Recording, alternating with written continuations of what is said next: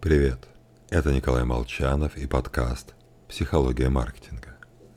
Сегодня мы поговорим о сожалении, которое управляет нашим поведением. На прошлой неделе мы уже обсуждали, что жалеть о принятых решениях неприятно. Поэтому мы пытаемся избежать ситуаций, которые могут привести к чувству сожаления. И по результату целой кучи экспериментов – даже если мы просто вспомним наш с вами личный опыт, мы предполагаем, что будем больше сожалеть, если выберем неудачный вариант, когда была какая-то другая альтернатива. Ну или согласимся с плохим советом, при том, что был другой хороший.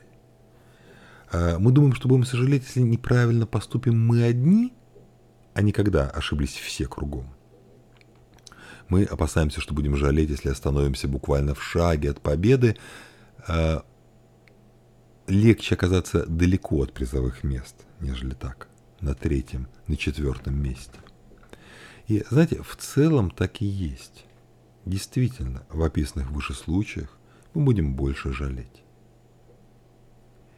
И именно поэтому человек, принимающий решение, не любит, когда ему приносят два противоположных мнения.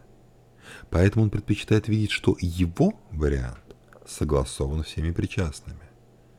Вдобавок, если он еще и эффективный менеджер, то способен отказаться от проекта, если все кругом уверены, что победа неименуема, а у него есть небольшие сомнения.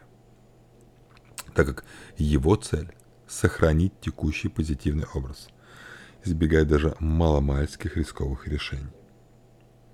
Ну а еще люди предполагают, что в случае неудачи расстроятся одинаково. Неважно, произошла ли она по воле слепого случая или у нее будет виновник.